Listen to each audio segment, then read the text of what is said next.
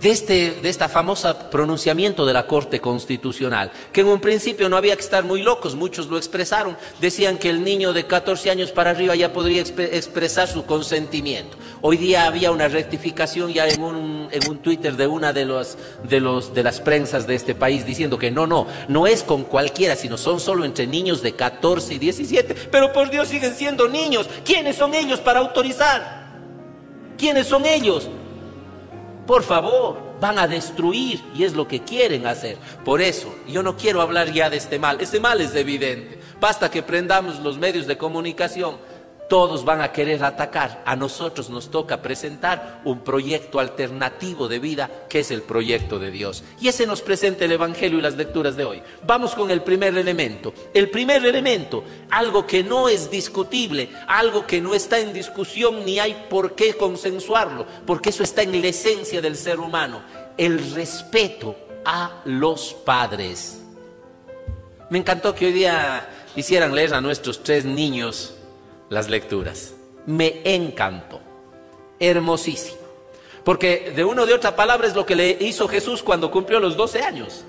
Cuando Jesús cumplió los 12 años celebró su bar. Esta palabrita que significa hijo de la ley. Por primera vez pronunció la ley.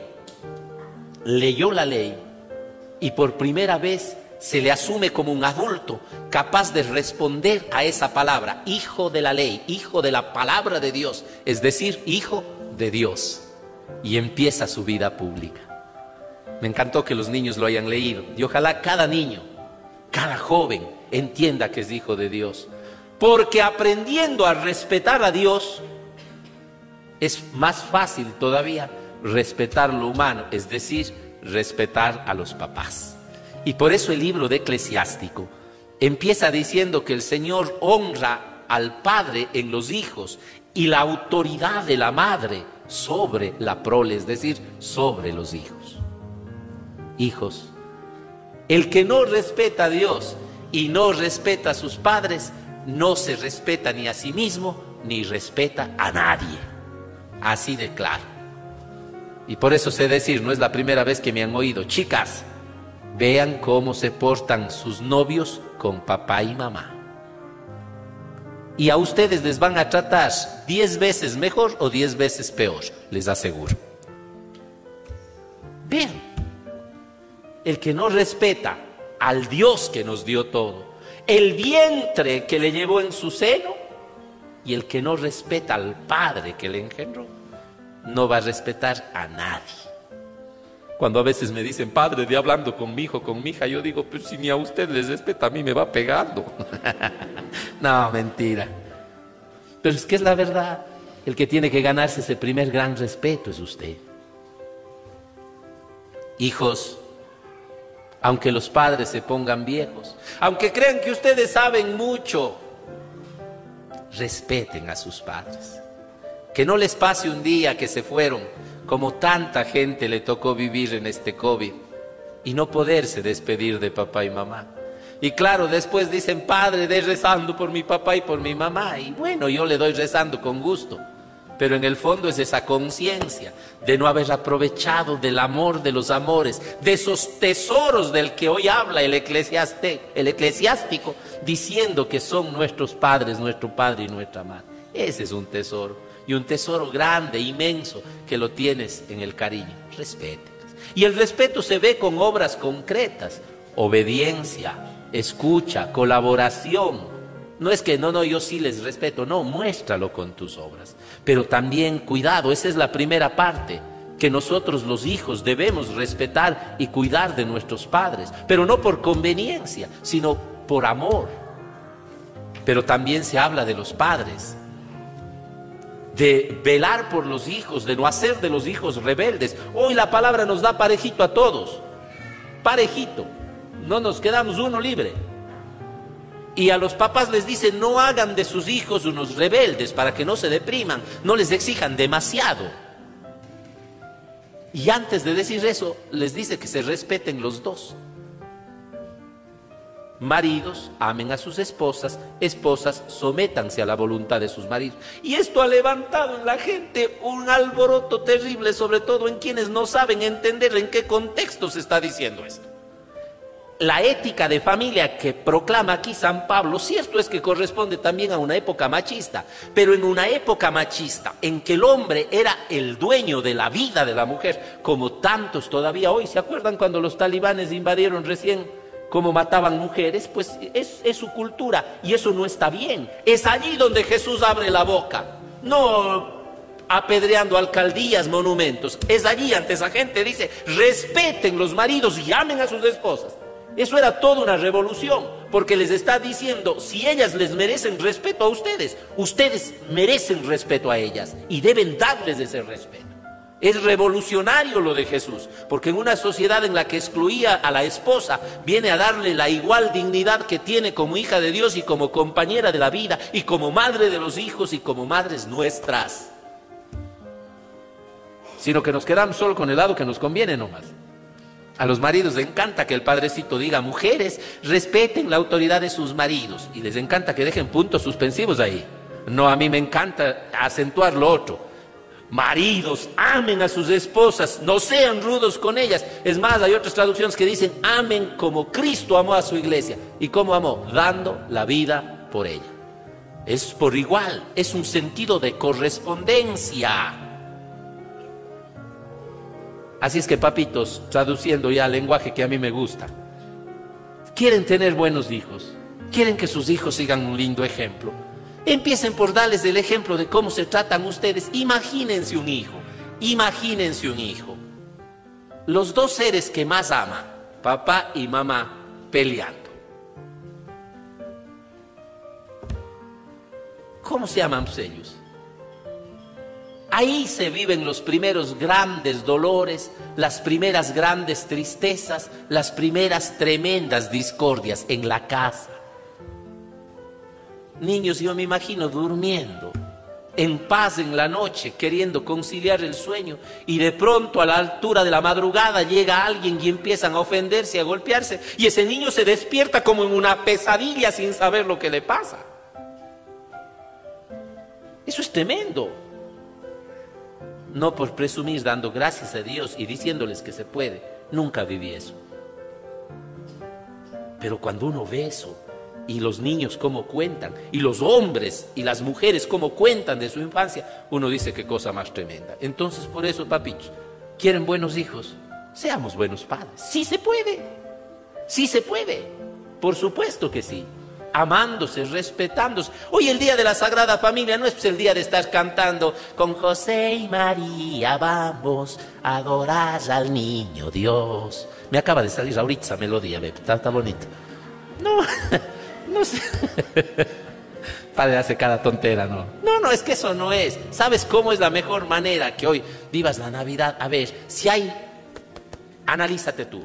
A ver, yo como padre soy muy gritón en la casa soy muy ofensivo.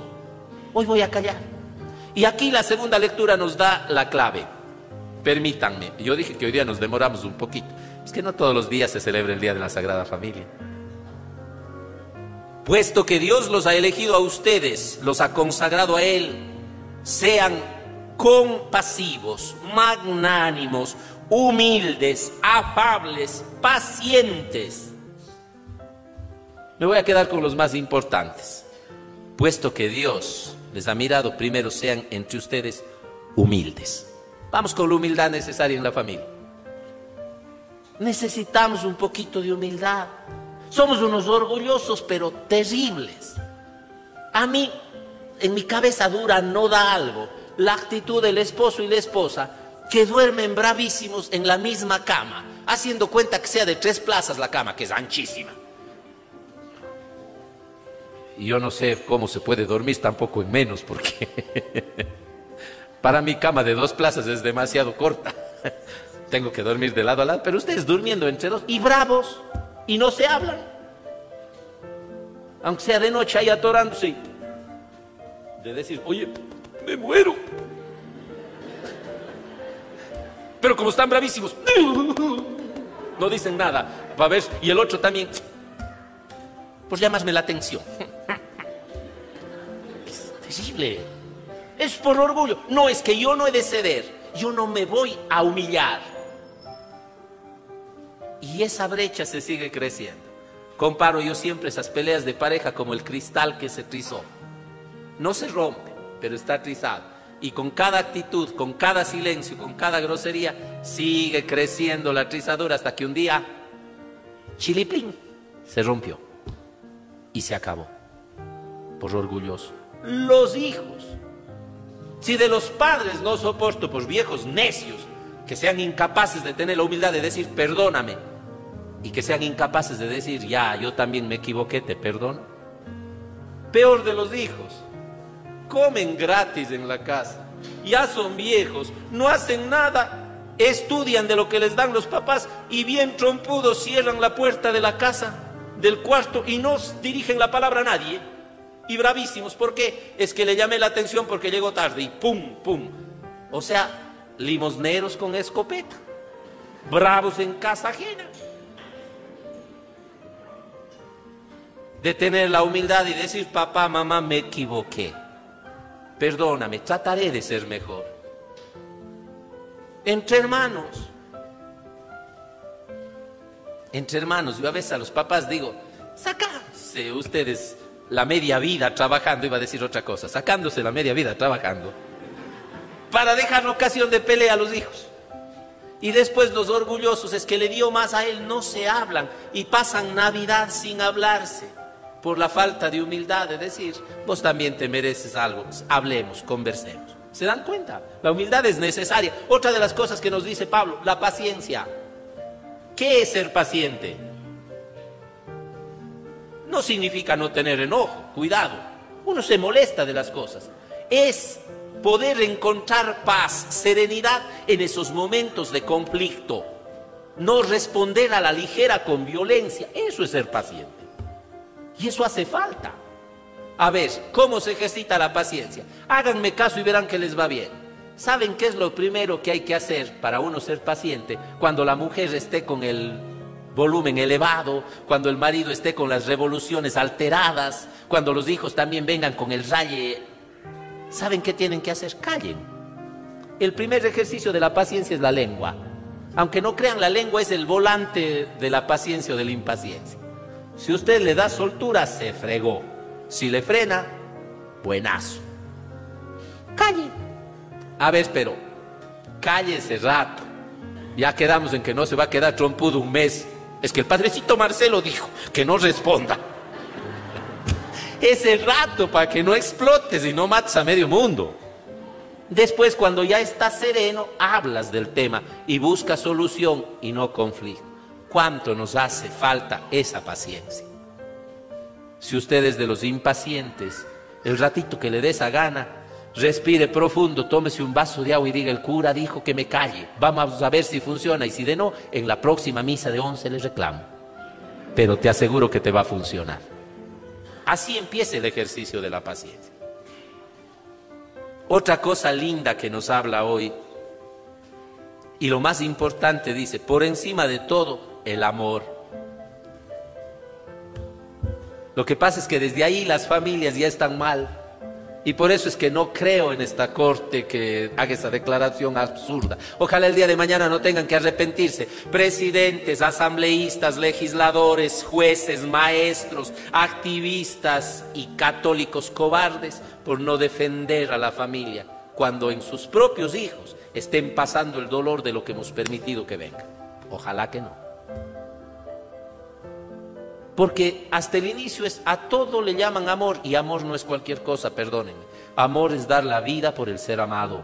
Amor es el esfuerzo, es el sacrificio, es entregarlo, es darlo todo, es el misterio de Dios que nos lo ha dado todo y eso es la Navidad. Nos amó tanto que se hizo uno de nosotros, despojándose de gloria, despojándose de poder, para entendernos mejor, para rescatarnos. Siendo humano podía entender más a la humanidad y enseñarnos que el humano puede ser cuna de la divinidad. Por ahí hay un verso, ya no me acuerdo, yo lo leo ahora, ya no me acuerdo nada, ya estoy viejito, se me olvida. A mí me encantaría volver a aprender como antes me quedaban las cosas en la cabeza. Pero en cambio les doy el dato y en internet está todo. Se, llama Nuestro Dios se ha vuelto loco. Me encantó. Nuestro Dios se ha vuelto loco, loco de amor por los hombres, que se despojó, se hizo hombre, loco de amor que tuvo una familia para enseñar el valor de la familia, porque siendo Dios necesitaba el ejemplo de un padre y de una madre para amarse y salvar esta humanidad, porque no solo eso nos entregó su vida, su palabra y nos entregó su ser, muriendo y resucitando por nosotros, se volvió loco para enseñarnos el sentido del amor. Pero como ahora todo se llama amor, amor es la pasión, amor es la atracción, amor es el erotismo. Creemos que eso no más es amor que va. Es más, hay gente que ya ni se casa por amor al otro, sino se enamora del bolsillo. Y eso no está bien. Amor, sobre todo la familia, tiene que basarse en el amor. Hasta aquí lo que nos dicen los textos. El texto de, de Pablo a los colosenses. Aquí va lo que el Padre encontró en el Evangelio. Ahora sí, el Padre, si solo en el texto de, de de Siráside y en el texto de Pablo se demoró tanto, en el Evangelio nos vamos a la medianoche, no, tranquilos, ya les voy a mandar. Es sencillito lo que voy a decir. Me preguntaban el otro día un mensaje que me pedían en una entrevista, ¿cuál sería el mejor regalo, padre, que los hijos pueden dar a sus padres? Y obviamente pensaban que iba a hablar de esto, del amor, de la comprensión, de la presencia, del ejemplo. Y el padre Marcelo, ¿cómo puede decir otra cosa si él es cura? ¿Saben lo que les dije? El mejor regalo que pueden dar a sus hijos es la fe en Dios. Es lo que hacen hoy José y María con el niño. José y María podían tener una actitud bien especial. Bueno, el hombre es hijo de Dios. Ya pues el que vea nosotros, ¿por qué nos hemos de preocupar? Pero claro, si era hijo de Dios, ya nosotros libres, porque viene inmune del pecado, ¿qué va? Ellos entienden que tienen que acompañar a su hijo en el proceso de la fe y por eso a celebrar el Basdisbá van con él, le dan su tiempo, le dan su compañía y hasta cuando él se había perdido, se había extraviado y se extravió no porque fue a fumar marihuana, no porque fue a estar bebiendo licor, no porque fue a estar eh, viviendo con amigos sicarios, drogándose, no por eso. Estaba escuchando la palabra del Señor. Ellos van en búsqueda y le encuentran y hasta le reclama María, ¿por qué nos has hecho esto? Y la respuesta es clara, estaba en las cosas de mi padre. Ellos le enseñaron que aunque papá y mamá son importantes, más importantes el Padre del cielo, ellos sabían muy bien que un día ya no estarían con Jesús, ellos sabían muy bien que Jesús tomaría sus propios caminos, pero le daban lo mejor al que le iba a acompañar siempre por donde esté. Tantos padres que hoy hacen su trabajo, no se preocupen. Puede ser que un día un hijo se extravíe, puede ser que un día se aleje, se vaya, migre, pero si usted supo poner la semilla del amor a papá Dios, tarde o temprano esa semilla va a florecer. Dele el mejor regalo, así como se preocupa de las cosas, de la ropa, de la educación, de la salud. Dele a Dios y le aseguro que no habrá fracasado. Le aseguro eso. Hay del problema, en cambio, del que se preocupa. No has comido, no estás con buena ropa, no tienes educación, se preocupa solo de lo exterior, pero no se acuerda de Dios cuando venga la crisis. Pobre hijo, ahí sí saldrán lágrimas. Pero si usted le ha dado a Dios, también vendrán problemas, pero se reencontrarán, porque el que respeta a Dios, termino diciendo lo que empecé diciendo, respeta a su padre y a su madre. Por eso Jesús después vuelve a su tierra, vuelve a su casa obediente a sus padres humanos, porque ama a su Padre Divino y sigue creciendo en gracia. Físicamente, no solo crece en un cuerpo grandote, crece en su mente, crece en sus valores, en su corazón y se vuelve un hombre digno ante Dios y digno ante los hombres. No queremos esa familia, trabajemos por esa, luchemos por esa. El reto es grande, los enemigos son grandes, pero ¿quién como Dios? Nadie podrá vencerlo si llevamos primero el amor de Dios a nuestra casa.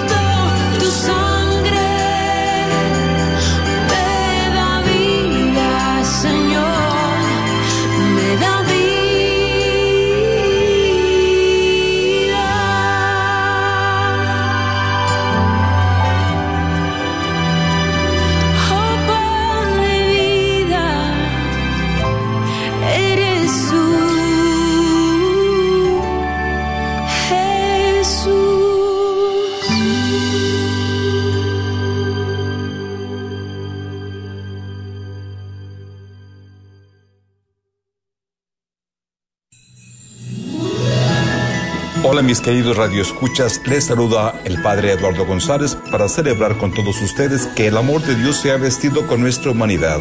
Oramos para que con su apoyo, esta su familia de Radio Guadalupe podamos seguir anunciando esta buena noticia por todo el mundo. Dios está con nosotros. Les deseamos una feliz Navidad y un año lleno de esperanza.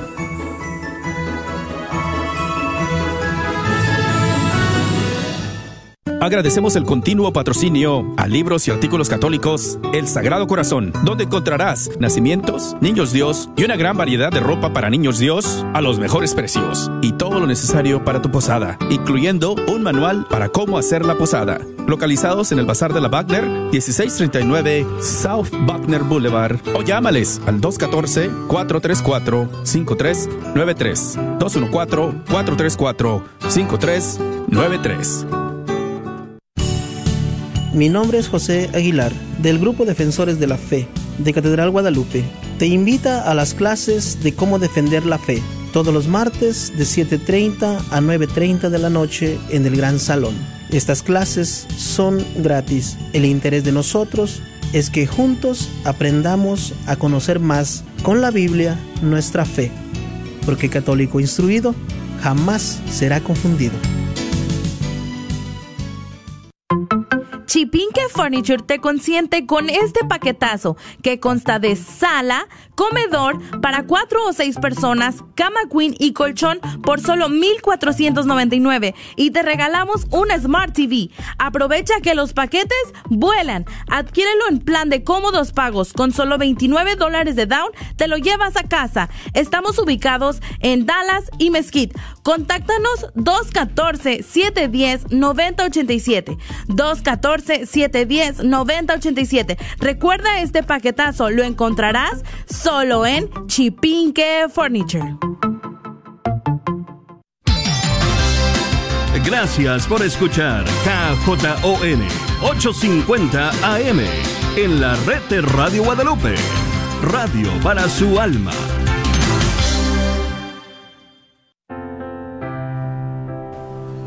Fregado ser católico. No están muchos en este templo, pero yo de ustedes saldría corriendo. El Marcelo ya no puede porque como es el cura y está de verde. espera madurar en esta fe, pero no es sencillo, mis hermanos. Pareciera que la palabra del Señor de hoy es una de las más difíciles, pero no de explicar, porque al contrario es de los pocos textos eh, que encontraremos nosotros en la Biblia que no necesitan mayor explicación, sino más bien lo difícil de este texto es el momento en que pasamos de la simple exhortación a la vivencia de lo que se nos dice. Entender no es el problema, el problema es vivir aquello que nos exige este Evangelio de hoy. Una continuación del Evangelio para quienes leemos todos los días el Evangelio, eh, del texto que se nos presentaba ayer en San Lucas de los más mimados, digo yo también, que es el Evangelio de las Bienaventuranzas. Hoy pareciera ser que es una continuación de esta bienaventuranza, lo que nos presenta Lucas, y concretamente refiriéndose a bienaventurados aquellos que son capaces de vivir frente al enemigo, frente al extraño y aún al que le hace daño como hermanos. Eso no está puesto así dentro del grupo de las bienaventuranzas, pero leer un poquito es fácil entender. Y yo estoy seguro que esto genera conflicto a muchas personas. A mí también, por supuesto, no me estoy ni haciendo ni el santo ni el Superman. Entiendo perfectamente lo difícil que representa para nosotros. Cuando alguna vez yo comentaba esto en, un ambiente de reflexión no muy clerical, no faltó la persona que dice, pero eh, eh, esta persona era, eh, no era de acá del Ecuador, entonces todavía no tenía la lógica de estructurar su lenguaje, no era canadiense. Entonces dijo, pero eso es loco, eso es loco. Digo, sí, definitivamente seguir a Jesús, al menos con la visión que el mundo impone hoy, es de locos. Porque loco es aquel que pueda amar al enemigo. Hay que estar bastante mal para, para entender eso. Mal ante los ojos del mundo bien ante los ojos de Cristo. Por eso digo, es clarito, voy a decir tres, cuatro cosas allí y después daré unas dos claves para tratar de entender este Evangelio, aplicarlo a nuestra vida y que con la gracia de Dios lo podamos vivir. La primera cosa, ¿no es cierto? Amar al enemigo. Amar al enemigo. ¿No les parece que ya era bastantísimo que Jesús diga, no te vengues de tu enemigo? No hagas daño a tu enemigo perdónale a tu enemigo. Ya Shunshot, él se portó mal, pero vos no seas como él. Eso ya es bastante. Y yo estoy seguro que si nosotros somos capaces de hacer esto, de no buscar venganza, de hacer el bien cuando una persona que nos ha hecho el daño nos necesita, podríamos decir que somos buenos o bastante buenos. Es más, el mundo, desde la visión del mundo, ya casi vería a esa persona como perfecta y hasta santa, diría por qué. Porque a esta persona le han hecho daño y esta persona ha devuelto bien. ¿No es cierto? Pero sucede que Jesús no se queda allí. Y ese es el extremo de la perfección. La primera clave para entender el texto de hoy es precisamente el tema del amor. Amar. Amar al otro no porque sea bueno, amar al otro no porque sea justo, amar al otro no porque sea la persona irreprochable en sus actitudes conmigo, sino amar al otro porque es mi hermano, amar al otro porque aunque sea una imagen desfigurada por el pecado, es la imagen de Dios. El mundo no va por allí. Siempre estamos buscando la venganza. Podemos decir entonces que realmente todavía nosotros no hemos aprendido a amar. ¿Por qué digo esto que no hemos aprendido a amar? Y voy a ponerlo en los, en los ámbitos más sencillos. Pensemos en el ámbito del hogar que inicia una pareja. Normalmente se piensa que la gente se ama al inicio, cuando no hay problemas. ¿Qué novio y qué novia tiene pues un conflicto tan grande al inicio? Ninguno. Ya los que logran superar es cosa seria, ¿no? Pero normalmente al principio es una vida de estabilidad, de tranquilidad, se llevan muy bien, no hay peleas grandes, pero cuando ya empiezan a surgir las dificultades, cuando ya empiezan los rencores y las enemistades primeras que asoman en ese ambiente, con los cercanos, no con los extraños. Yo, y aprovecho para dar un saludo a toda la cantidad de gente que nos ve desde lejos, que nos ve desde otros países, desde otras culturas, por supuesto a la gente de aquí, que tal vez ni le conocen eh, y nunca lo van a hacer al padre Marcelo, pero que me tienen gran cariño. Ellos para mí son extraños por, la distancia, hermanados en el amor, pero yo nunca voy a discutir ni a pelear con ellos. ¿Sí me entienden, no es cierto? El que vive lejos es muy difícil. ¿Con quién sí puedo discutir? Pelear, rozar al menos, o llegarme a enojar, a enemistar con los cercanos, con los que están aquí, con la vecindad, con el Rolando ahí que ministro de, la Eucaristía de esta parroquia, con quien me toca tratar en el día a día. Ahí va el roce. Entonces, así mismo, marido y mujer, cuando son novios, parece que es esa distancia la que mantiene una buena relación. Pero cuando ya se juntan, la convivencia les va enemistando a veces con cosas sencillas. ¿No cierto? ¿Y cuál es el argumento número uno cuando ha pasado el tiempo un poco y se empiezan a enojar? ¿Cuál es el argumento? Es que se acabó el amor. No sé qué pasa, ya no le amo como antes. No, no, nunca le has amado. Porque el amor verdadero viene aquí. Estabas muy ilusionado, deslumbrado, un poco medio idiotizado. No, no, ya, enamorado, no más dejemos. Pero es la verdad. O sea, tú nunca amaste. El amor verdadero empezó el momento en que tú fuiste capaz de a esa persona que alguna vez actuó como enemigo, que te ofendió, que te hirió, y me estoy refiriendo al marido y a la mujer, lo más cercano primero, es capaz de perdonar y de decir, avancemos, continuemos hacia adelante. Lo demás es puro formalismo. Entonces, por eso la primera clave es el amor, un amor que va profundamente hacia la perfección tal que en el hombre no exista ningún ningún escollo, ninguna sombra, ninguna basura en su interior y en su alma. Ese es el amor desde Dios. El humano es, en cambio, el amor humano es bien sinvergüenza. Ama al que ama, recibe, siempre trata de dar, se hace el buenito, pero en el fondo están los intereses.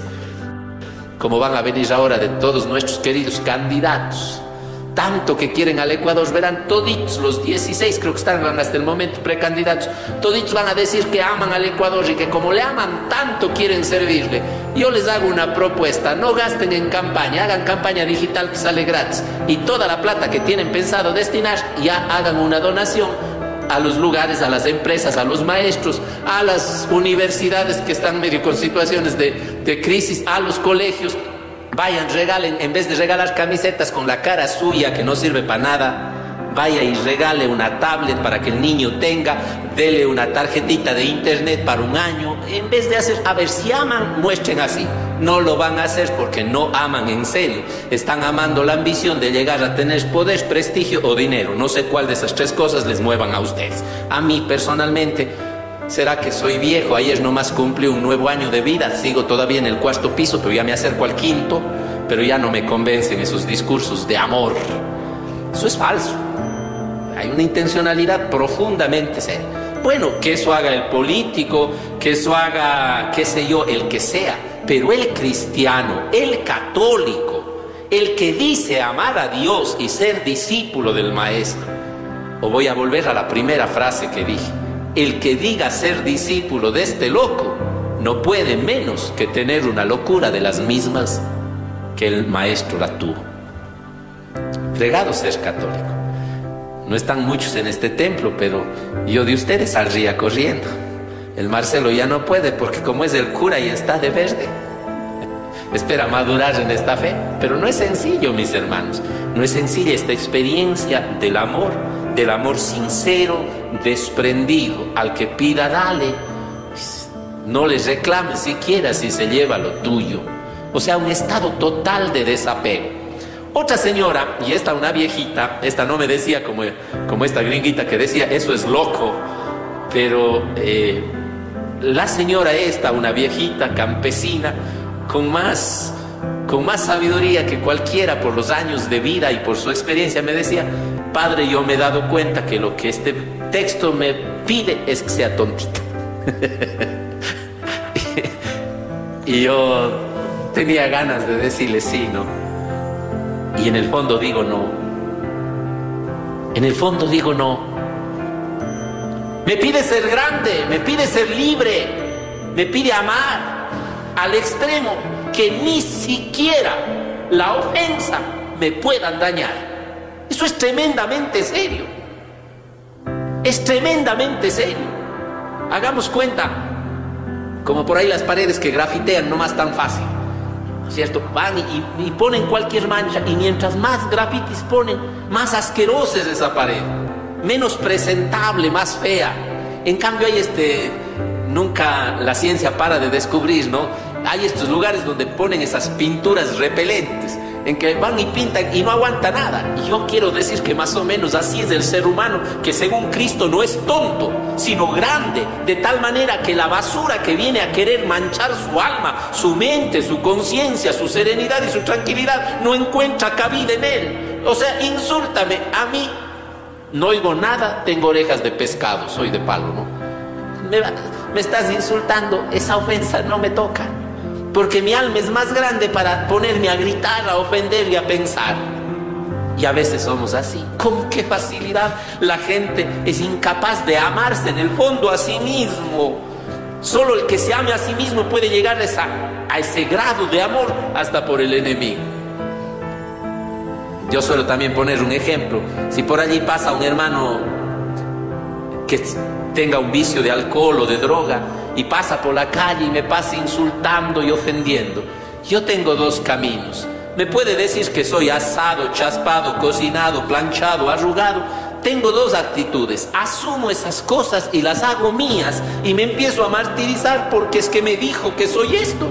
O dos, me inmunizo ante otro y digo, pobre hermano, no tiene que hablar, qué pena que esté así, porque yo sé lo que soy, yo sé lo que valgo le invito a usted, empiécese a amar y amar al resto. Ame la tranquilidad, ame la calma en su vida, ame la paz, no pierda por estas cosas. El Señor no le pide ser tonto, el Señor no le pide ser loco, le pide no vivir según el pensamiento loco de este mundo tonto que no sabe el sentido y el verdadero éxito de vivir. La segunda clave, y que va mucho con el amor a uno mismo, la primera es el amor, la segunda es pensar cómo quiero que a mí me traten. Y lo dice el mismo Señor, traten ustedes a los demás como quieren que les traten a ustedes. Esa sería una norma de vida espectacular para cualquiera. Espectacular. Traten a los demás como quieren que les traten a ustedes. Ponerse en el espejo del otro ponerse, como dice la gente, en el zapato del otro. Todos, absolutamente todos. Empezaré por el cura.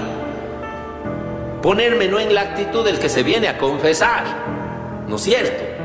No quedarme en la actitud de yo el cura, yo el que tiro la oreja, no, no, ponerme en la actitud del que se viene a confesar, porque hoy el hermano se está confesando de su pecado, pero mañana me tocará a mí también confesar mi pecado, diferente tal vez, pero alguna vez me han oído decir todos pecamos. Qué distinto sería el cura si es que en vez de ver al pecador se ve como pecador. Y en vez de tener esa gracia en mí como dueño de la gracia, entiendo que esa gracia es de Dios, no es mía y que esa misma gracia espero para mí. Pensemos en el marido y en la mujer. Cuando a veces ellos dicen, y la familia es lo más lógico para entenderle a Dios, cuando a veces alguien dice, pero es que padre, él o ella me hicieron esto. ¿Saben lo que les he decir? Y escúcheme bien y quiero que me vea la cara, sobre todo los que están allí en casa, que son la inmensa mayoría. Yo les suelo decir esto, de gracias a Dios que no fue usted. Porque a ver, ¿qué tiene usted que le haga inmune del pecado de este mundo? En este mundo el que no se resbala se tropieza y algunos hasta nos caemos. Entonces, cuando usted está solo viendo en el otro, está pensando que a usted nunca le va a pasar. Si usted tiene la humildad de reconocer que usted no está libre y le puede pasar, ¿qué tiene que decir? Gracias Señor que no fui yo. Manténme así. Y si fuera yo, ¿cómo me gustaría que me traten? ¿Te gustaría que te restrieguen el pecado o que te perdonen? a que te perdone. Entonces cambia, ya no hagas las tonteras, porque eso que tú le hiciste ahora tienes que ponerte en el otro plano. Si estás ofendiendo, si estás lastimando y te perdonan, tú no puedes seguir haciendo sufrir y haciendo doler. Qué maravilla que es eso. Todo, todo, todo, en todo sentido. Aquella persona que se para en, el paso donde deben pasar los peatones, como estoy en el carro, pienso, ¿no es cierto?, que soy el dueño del mundo, pero tú no andas pues, en el carro todo el tiempo, algún momento necesitarás del paso cebra, trata al otro como quieras que te traten. Aquí yo sé que les voy a caer durísimo, pero es con la intención de caerles durísimo, exactamente a los amantes de los animalitos, que a mí me encanta que quieran a los perritos. Pero tratas, tratas a tu perrito muy bien y te felicito. Pero ¿cómo tratas cuando dejas la basura de tu perrito en el parque? Yo estoy muy acostumbrándome, estoy muy acostumbrándome, perdón esa maravillosa gramática que me salió. Estoy retomando un poquito el salir a caminar por acá, por el Parque El Paraíso, y veo a muchos amantes de los perritos. Pero parece que aman también bastante la basura de los perritos porque la dejan ahí. Si tú fueras el niño que va a jugar allí a revolcarse o el, anciano que camina allí, te gustaría pisar lo que dejó tu perrito, no me vengas a decir que eres buenito con el perrito, si no eres bueno con el otro. O sea, en esas cosas simples, trata al otro como quieres que te trate. Si eres el que está atrás de un mostrador en una oficina pública, trata al otro como te gustaría a ti, no te pavones, no te sientas orgulloso, orgullosa la última Coca-Cola del desierto, el que te pidan el favor que no te toquen, es que yo el importante, algún día te va a tocar estar al otro lado de la ventanilla. Algún día te va a tocar estar al otro lado. Trata al otro como quieres que te trate. Al otro, no porque es bueno, no porque es malo, justo o injusto, noble o malo o perverso, no, no, es el otro. Y algún día tú serás el otro para alguien y te gustaría que te traten bien. Si tú amas y te amas, vas a querer para el otro y para ti lo mejor. Bellísimo este texto, dificilísimo también. No es sencillo, porque muchas veces estamos acostumbrados a pensar con nuestra manera, a dar y actuar según nuestra manera. Juzgamos, prejuzgamos, condenamos, lanzamos, si es posible, al infierno a todo mundo, sin darnos cuenta que yo también puedo seguir ese mismo camino y ese mismo destino. Jesús Qué distinto fue. No solamente predicó, lo vivió. A Pedro, a quien tanto le traicionó, le ratificó en el amor y le encargó la misión de la iglesia. A Judas, la noche que le traicionaba, le dijo, amigo. Y en la cruz a quienes les crucificaban, dijo, perdónales, porque no saben lo que hacen te das cuenta, ese Cristo que vivió, que amó, que se entregó, porque se amó a sí mismo como la obra más valiosa que era, el Hijo de Dios, con su vida nos dio testimonio para que nosotros también seamos capaces de amar y tratar a los demás como quisieran que nos traten a nosotros. Hoy en tu casa, en tu hogar y en tu familia, en tu trabajo, piensa a quien no tratas bien y ponle ahora tu rostro Ponle tu rostro. Eso es lo que te pido. Si tienes ganas de perder la paciencia porque esa persona te ofende, cierra tus ojos e imagínale allí, en la cara de esa persona, en el rostro de esa persona que te ofende, que te lastima, ponle el tuyo. Y di, si yo estuviera actuando así, ¿cómo me gustaría que me trate? Y vas a ver que te vuelves más benevolente, más paciente. En otras palabras, has aprendido a ver el rostro de Dios hasta en lo malo que a veces los hombres ponemos en este mundo.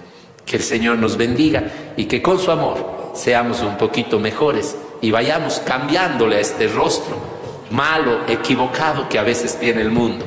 Porque cada rostro chiquito que somos usted y yo, vamos configurando el rostro del mundo. Un rostro de paz o un rostro de violencia. Un rostro de luz o un rostro de oscuridad. Un rostro de pecado o un rostro de Dios. Sea usted el rostro de Dios. Que así sea.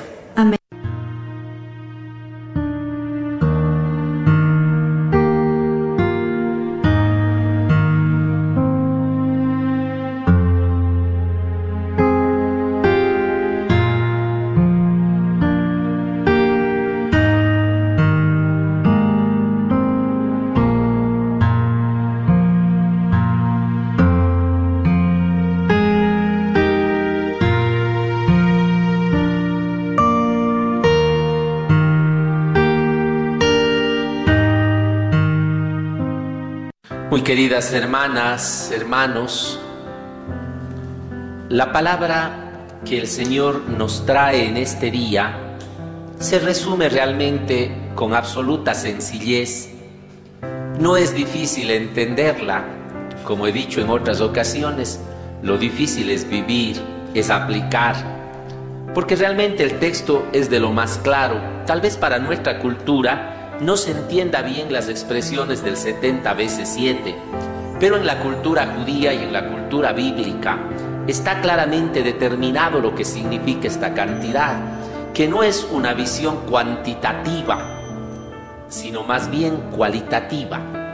Dicho de otra manera, no significa eh, perdonar las 490 veces, que además en el estudio numérico de la cultura judía significa algo hermoso, es la perfección a la que se puede llegar con la ayuda de Dios desde el hombre y desde su esfuerzo. No, no en lo que quiere decir es siempre, esa es la visión cualitativa no es lo cuantitativo de las 490 veces, que de por sí ya sería bastante, ¿no? Eh, lo que significa siempre, porque se imaginan uno perdonar 500 eh, veces prácticamente, ya se pierde la cuenta, ¿no? Uno pierde la cuenta. No sé hasta qué punto uno pueda ir llevando la primera, la segunda y la tercera, de pronto tiene su efecto y la persona se acuerda, pero ya más de 10 y 11, ya para qué lleva la cuenta, ¿no? A propósito, aquí tenemos a, una pareja que está dando ejemplo y testimonio de lo que significa el matrimonio. Hoy nos acompañaron en el grupito pequeñito que está, eh, está don Carlos y doña Beatriz. Ellos 50 años llevan juntos y yo me imagino que ¿Quién está contando cuántas veces doña Beatriz perdonó a don Carlos o cuántas veces don Carlos perdonó a doña Beatriz? No hubieran llegado a los 50, pues no es cierto. Si llegaron a los 50 es porque, ya, como saben decir en son de chiste, una mancha más al tigre no me puedo quedar allí. Porque el que lleva las cuentas de las cosas normalmente no pasa algo o vive en el temor. De eso hay un cacho, ¿cierto? Creo que yo sí lo he contado, ¿no? Sí, sí, sí lo he contado.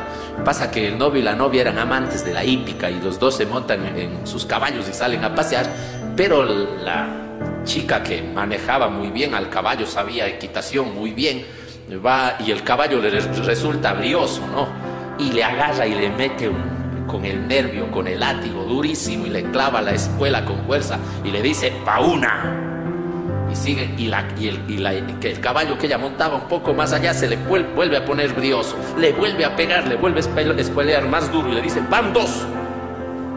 Van un poco más allá, el caballo se le quiere parar, por cobiar de nuevo, se baja, saca el revólver y le dispara, ¡plum! ¡Van tres! El novio le dice, oye, ¿qué te pasa? Ella le ve al novio y le dice, va una. ¿Y a quién sigue con semejante testimonio? Y yo creo que el que no sabe perdonar termina así, o matando, o olvidando, ya para que mejor dejemos en el pasado, no vaya a ser cosa que me mate a mí. El perdón es una cosa muy seria. Y hoy precisamente se nos está hablando de esa misericordia de Dios, de la misericordia de Dios. Leía eh, las frases que no son mías, aunque no cite el nombre, me encanta decir, esto le corresponde a un obispo, un obispo que escribe también los domingos, reflexiones, etc. Él pone algo muy lindo. Dice, nos pensó una mente misericordiosa, nos amó un corazón misericordioso y nos hizo unas manos llenas de misericordia. Con esta frase está diciendo algo muy sencillo, que nuestra razón de ser, de poder perdonar y de amar, porque el amor y el perdón van de la mano, tiene su origen en Dios de quien venimos, porque Él es la verdadera misericordia. Si nos fijamos en la misericordia y en el amor de Dios, el perdón es posible. Si calculamos y pensamos en nuestras propias fuerzas, en nuestros propios límites, el amor y el perdón son imposibles. ¿Por qué esto? El hombre desde siempre quiso procurar hacer cierto orden de justicia. Por eso, para evitar la venganza, el hecho de que un grupo vaya y mate a toda otra tribu, fueron inventando cosas que están en nuestra ley, en en, nuestras leyes eh, originarias, digamos así, está inclusive en la escritura. La famosa ley del talión está en el Talmud, está en la ley, eh, está en, en, las leyes de los pueblos primitivos, ¿no? El ojo por ojo, el diente por diente. Que en su tiempo era comprensible. Querían evitar la venganza desmedida y desproporcionada, pero que no había llegado a la perfección de Dios. Comentando como siempre el domingo antes de venir al sermón con Cristian, me hacía notar que en el Talmud, eh, eh, eh, este libro de, ordenanzas, de principios para el judío, decía que uno debe perdonar también hasta tres veces el mismo pecado. Tres era no Cristian, tres veces la misma ofensa, pero más ya no. Y entonces Cristian con toda la picardía decía, Pedro se hace el buenito. Porque Él dice, Señor, voy a perdonar siete. Y a veces nos pasa así. La persona quiere parecer más perfecta, más buena, más noble, diciendo, pero yo te perdoné primero. Pero es que yo ya te perdoné. Y yo te perdoné una cosa peor. Por eso hasta aquí llegamos, ¿no? El hombre siempre ha ido en esa cadena. Y en cambio, la perfección del perdón y del amor llega con Jesús cuando se entiende que Él es capaz de ser el abogado defensor aún de aquellos que le están matando, cuando en la cruz dice, Padre, perdónales porque no saben lo que hacen. ¿De dónde surge este 70 veces 7? Primero estoy aclarando esta estructura para aplicar ya la vida nuestra de todos los días, que es la que a mí me gusta. Lamec es un personaje bíblico.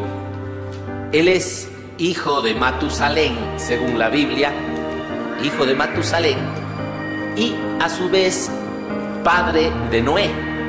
Este personaje es importante porque es descendiente directo de Caín.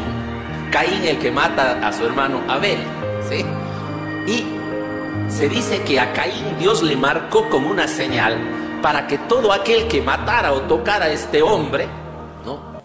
pague siete veces la muerte de este hombre. O sea, si alguien mata a Caín, siete veces pagará el castigo. La Meca, en cambio, después dice, si alguien llegara a tocar, sea viejo, sea joven, a la Meca, tendrá que pagar su pecado 70 veces siete. Es decir, al ser de la descendencia de, Caín, la malicia estaba en el corazón y fue creciendo. ¿No es cierto? Si a Caín se le mataba, 70 veces siete debía ser vengado. Pero si a la mente se le mataba, tenía que ser vengado 70 veces 7. Al uno 7, al otro 70 veces 7. Y el mal es así. El mal va creciendo, la venganza va creciendo. Todas estas leyes que el hombre va inventando después tratan de medir este crecimiento. Pero eso no soluciona. Y al mundo nuestro hoy le está pasando exactamente lo mismo. Exactamente lo mismo. Queremos frenar el mal imponiendo mal. En estos días, en estos meses, en nuestro país ha habido cosas violentas que lamentar, cosas dolorosas que lamentar. Hoy está en las redes sociales el fallecimiento de este joven arrollado por una persona. Eh, y, y hay que ver cómo la gente pide justicia. Y yo sé que eso es dolorosísimo, pero pide justicia haciéndose también injusto y así por el orden. La gente que ha sufrido, algunos piden venganza y que se les haga, y si es posible les hagan sufrir tres veces, setenta veces, siete, más de lo que esa persona me hizo sufrir a mí. Y Cristo, yo decía el otro día, este loco que nos pide ser diferentes y amar, nos pide actuar de una manera muy distinta. Cuando Jesús aplica el 70 veces 7 es de una manera totalmente contraria a esa que encontramos en el Génesis. No hay que vengarse 70 veces 7, hay que perdonar 70 veces 7. Porque mientras la venganza, mientras el odio, mientras el, el desquite encuentre un lugar, aunque sea el más pequeño en el corazón del hombre, el mal no va a desaparecer. Y todo ser humano sensato, todo ser humano, aunque no sea cristiano, que tenga nobles sentimientos y un poco de sentido común, se va a dar cuenta de eso. Por eso se ha dicho que el ojo por ojo y el diente por diente, que es la venganza, aunque parezca ley, va a dejar ciego, va a dejar sin boca al mundo entero. Si todos nos empezamos a vengar del mal hecho, ¿quién queda vivo? Si hay esposos que han lastimado a sus esposas y esposas que han lastimado a sus esposos, ¿quién queda en la vida en el hogar? Y como también los padres han lastimado a sus hijos, si vamos con la venganza, se quedaría un mundo de hijos sin padres. Pero sucede que los hijos también hemos lastimado, hemos herido y hemos ofendido a nuestros padres. Entonces eso se llama extinción total. Que lance la primera piedra, dijo Jesús alguna vez, el que esté sin pecado. Este evangelio, algunos autores le llaman el evangelio de la desproporción, porque es una cantidad inimaginable que este servidor le debía al rey. 60 mil talentos eran. 60 mil, 60 mil talentos. eso es una barbaridad. Estamos hablando de millones, de millones. Imposible que realmente el siervo le haya pedido eso, pero es una manera de mostrar cómo no hay proporción en la deuda que este servidor tiene ante el rey. Y en cambio lo poco que le debía, digamos los milcitos que le debía el, el amigo, él no perdona. De la desproporción. Si aplicamos eso a nuestra vida es exactamente igual. Nosotros hemos sido perdonados por Dios, por las personas que nos aman infinidad de veces. Y a veces nos encerramos en este rencor, pensando que lo mío sí tiene que ser vengado, pero a mí se me tiene que perdonar. Soy incapaz de ponerme en el papel del otro, en lo que al otro le gustaría en estos días, el jueves me parece que fue el Evangelio, decía, traten a los otros como quieren que se les trate a ustedes. ¿Quieres ser perdonado? Aprende a perdonar. Lo que pasa es que nuestros ojos se han enfocado de tal manera en el accionar negativo de este hombre que hemos dejado de ver el accionar positivo del rey. Hemos visto la mezquindad de este hombre tal vez porque nosotros nos reflejamos en ese hombre, tal vez porque nosotros somos como él, estamos con el mínimo recuerdo de lo malo, encerrados en nosotros mismos, raspando las heridas para que el mal se haga presente. Y no hemos sido capaces de sanarnos mirando la actitud de este rey que ante la súplica y el reconocimiento del otro se bota de rodillas al piso y dice, perdóname, te voy a pagar cuando pueda y él inmediatamente dice, muy bien, cuenta saldada, eres libre, anda, comienza de nuevo. Así es Dios con nosotros. Si llevara cuenta de las infinitas veces que le hicimos daño, nos faltaría la vida para poder pagarle a Dios y a los que hemos lastimado y hemos herido, ya sea de pensamiento, ya sea de palabra, ya sea de acción, ya sea de omisión. Pero Dios nos da la oportunidad cuando reconocemos nuestro pecado, nos dice exactamente eso. Cuenta saldada, eres libre de tu cuenta, anda, vuelve a comenzar es tal vez esa experiencia de amor la única que nos puede transformar y tocar. Dios te ha perdonado a ti tu infinita cantidad de pecados. Perdónate tú y empieza a ser expresión del perdón del otro. Hoy en la mañana mientras meditaba para y leí el Evangelio para poder compartir algo con ustedes me di cuenta de algo. Perdón y reconciliación, aunque van de la mano, no son lo mismo. Para perdonar se necesita de uno, como Dios me ha perdonado a mí aunque yo no me reconcilie con Él. Puede ser que un esposo, una esposa, ya que hoy, día tenemos 50 años y eso me motiva a hablar del tema, puede ser que un esposo y una esposa se, el uno le perdonó al otro y ya te perdono el daño que me hiciste, pero igual me divorcio, vos por ahí o por acá, querida negra del alma. La vida lo quiso así, querida negra del alma, así es la canción. O sea, si te perdono, no me hago daño, queremos como amigos, pero no hay reconciliación. El perdón es de uno. Yo puedo perdonar, pero no reconciliarme con el otro. Pero el perdón desde lo cristiano es algo que me lleva a la reconciliación y eso es de dos. Este hombre fue perdonado, pero fue incapaz de reconciliarse con el perdón, por eso no supo dar el perdón. Y por eso después inclusive es víctima de su propia actitud para vivir la sentencia del rey. No es que el rey condena, el rey ya perdonó, es él el que no se reconcilió y después va a ser víctima de su